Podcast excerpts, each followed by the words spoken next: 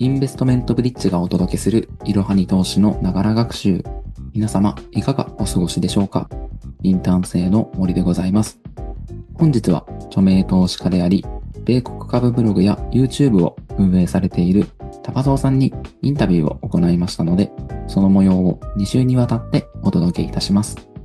それでは、えっと、簡単に始めさせていただければと思います。はい、はい、本日はタパゾウさんにお話を伺えればと思っております。とまず、タパゾウさんご自身から軽く自己紹介をいただいてもよろしいでしょうか？はい。どうもよろしくお願いします。タパゾウでございます。私はあの、2000年からですね、投資を始めて、で、2010年前後から米国株に100%舵を切って、で、あの、12年ほど米国株を、えー、主な投資場所として過ごしてきたという、そういう投資家です。よろしくお願いいたします。よろしくお願いいたします。では、えっ、ー、と、米国株についていくつか伺っていければと思います。はい、よろしくお願いします。はい、お願いいたします。その、玉沢さんは、米国株に専業にまあ、なられたっていうふうな自己紹介があったと思うんですが、えっと、なぜ米国株に目をつけられたのかっていうところ、米国株始められたきっかけを伺ってもよろしいでしょうか？はい。米国株を始めたのはですね、あの、為替が1ドル80円を切るようなことがありまして、75円前後まで進んだことがあったんですよね。で、80円を切った段階で、これは非常にチャンスだと。で、その頃、大体まあ、購買力陛下とか考えたときに、1ドル100円ぐらいの目線で見ていたんですよね。で、まあ、為替だけで2割取れるんだったらば、これは簡単な投資になるなと思い、ちょっと米国株やってみようかなということで、ドル転したということがきっかけですね。ありがとうございます。その1ドル80円切ったっていうと、ちょうど東日本大震災ぐらいの時になるんですかね。そうですね。あの、ギリシャ国債とかをはじめとする南欧の国債がちょっと不安定になったような、そういう時ですね。あなるほど。その、まだ円が割と安全資産だっていうふうに認識されてた頃に始められたという形になるんですね。すねありがとうございます。その、米国株をもう10年以上投資されていて、えっと、まあ、まだ続けていらっしゃるということで、その米国株にはどういった他の資産にはない優位性という点では、どのように捉えていらっしゃるんでしょうか？そうですね、これはあの投資するまでは私もそこまで強いというふうなことはあまり想定せずに、まあ、あのギリシャショックに伴うこう金融関連の株の安さに目をつけてドル転したようなとこがあったんですけれども、まあ、銀行株への投資とかを通して、いろいろこう、数字を見ていくと、まあ、利益率とか、売上成長率とか、もしくは配当とか、そういったものが結構良かったんですよね。で、いろいろ調べていくと、これはちょっとビジネスそのものもかなりの優位性を持って米国企業は、まあ、ビジネス取り組んでんじゃないのかなということで、いろいろ決算とか見るようにすると、やっぱりそうなんですよね。なので、あの、数字の違いというのが結構大きくてですね、特にあの、大きな、こう、伝統あるような企業と、それと米国で今人気があるような企業の数字を比べると、その、成績の良さ決算の良さに驚かれる方も多いんじゃないかなと思いますね。はい。ありがとうございます。そのやはり、まあ、米国自体、まあ、株をする上で、まあ、投資家に対して、まあ、かなり法整備がされていたりだったりだとか、まあ、あとは、まあ、どうしてもイノベーションが起こりやすい国っていうのもあるのかなとは思うんですけど、やっぱり玉沢さんは、初期の方は、やっぱりグロースだったり、そういった銘柄に注目して投資していたっていうような形になるんですかね。私は最初の頃はですね、あの、銀行株投資が好きだったので、金融株好きだったんですよね。今はそれにとらわれないで、いろいろやっておりますけれども。で、金融株への投資をよくやっておりました、その頃は。で、その後にですね、2015年あたりから、こう、安定したインカムが欲しいなと。これはあの、ファイヤーを見据え始めたということになるんですけれども、はい、安定したインカム生活費をこう配当で得ていく。で、連続増配株に注目していくということの投資をしてみてはどうだろうかなと、ちょっと考え方を変えた時期があったんですよね。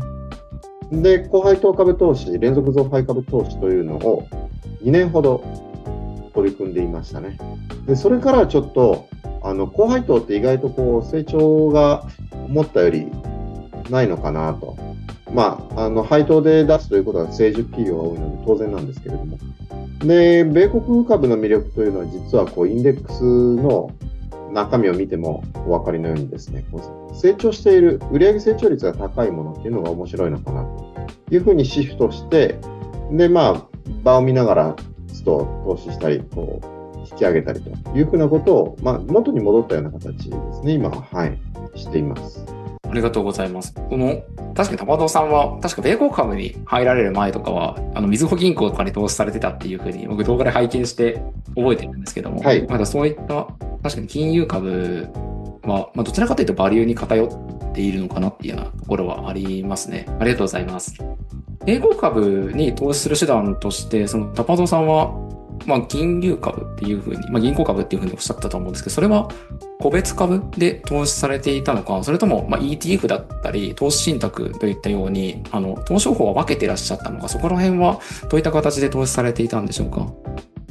個別株投資でしたね、その頃は。はい。で、投資信託というのはですね、あの、私も動画とかでいろいろお勧めはしているんですけれども、実は私自身はですね、投資信託への投資を始めたのは、積立 NISA が始まった頃ぐらいで、どうしてもやっぱりこう、昔の個別株投資のうねり取り投資の癖が抜けないでですね、やっぱりこう、リアルタイムで値付けされていくようなものに魅力を感じていたんですよね。ただまあ、こう、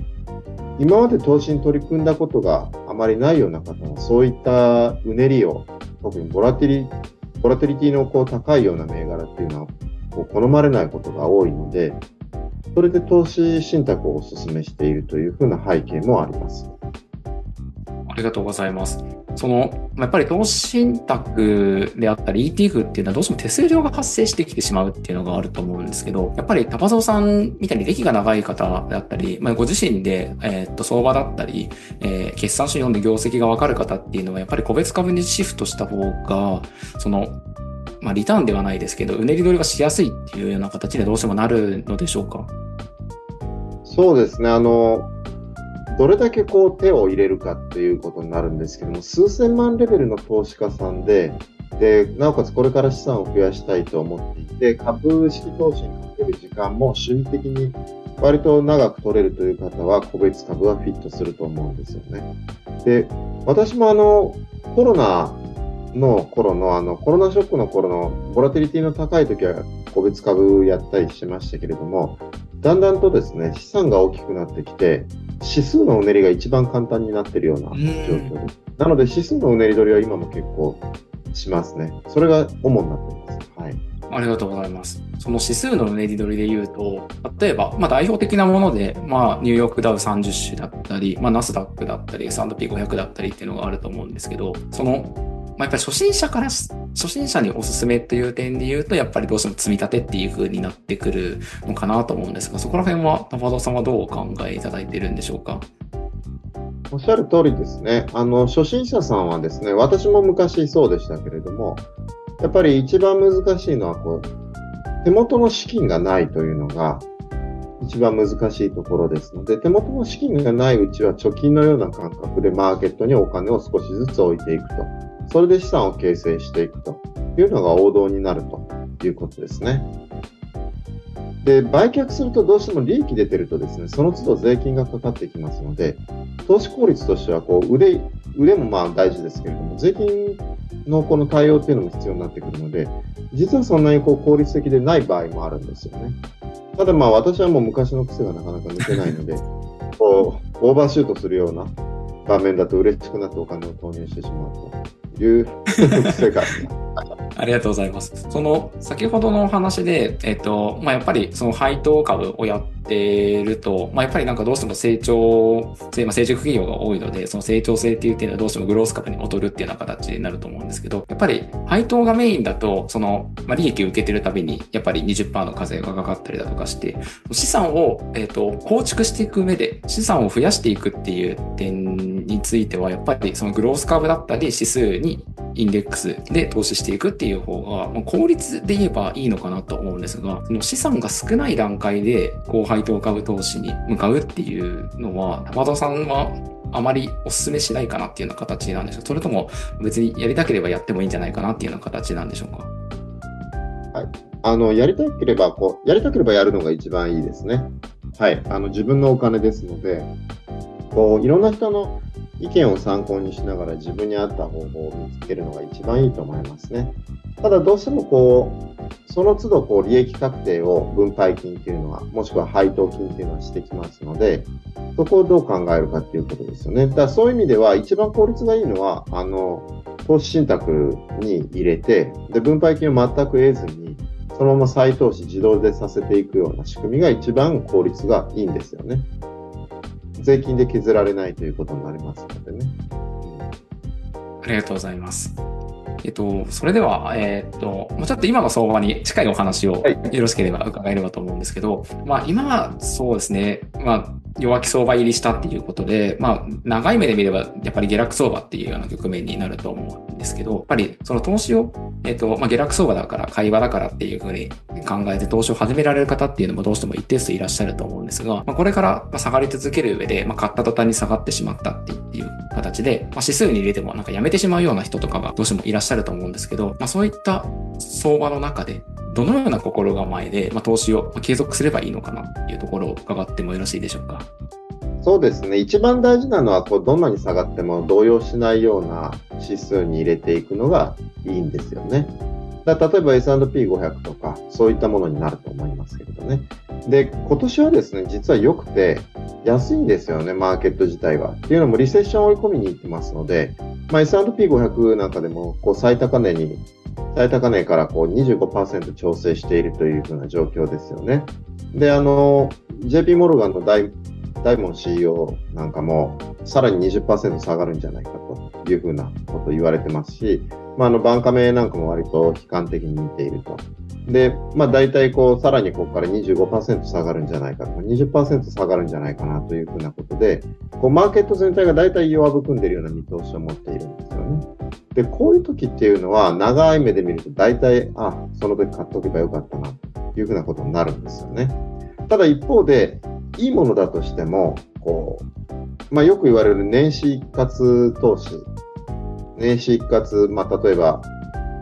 レバレッジ投資とかありますけれども、それがやっぱりこう時期が、今年の場合は1月がたまたま一番高かったですから、それから25%落ちてるとなかなかこうマインドを削ってくるところもありますので、分散に気をつけつつ、まあ、いいものをコツコツと拾っていくというふうなことであれば、まあ、10年、20年というスパンの中では、まあ、あの時頑張って始めといてよかったなというふうになると私は確信しております。ありがとうございます。その、やっぱり下落相場で会話だからっていうことで、あの、まあ、どうしてもレバレッジに手を出してしまう人とかっていうのも初心者の方ではあの少ない手元でで大きく稼ぐでレバレッジだっていうふうに始められてしまう方もいらっしゃると思うんですけど、まあ、もちろんそのご自身の投資判断でやってるっていう分には問題ないかなと思うんですけど、やっぱり初心者にレバレッジっていうのはあまりお勧めはどうしてもできないのかなって思うんですが、そこら辺は玉園さん、レバレッジに関してはどのように、あの株式のレバレッジに関してはどのようにお考えでしょうか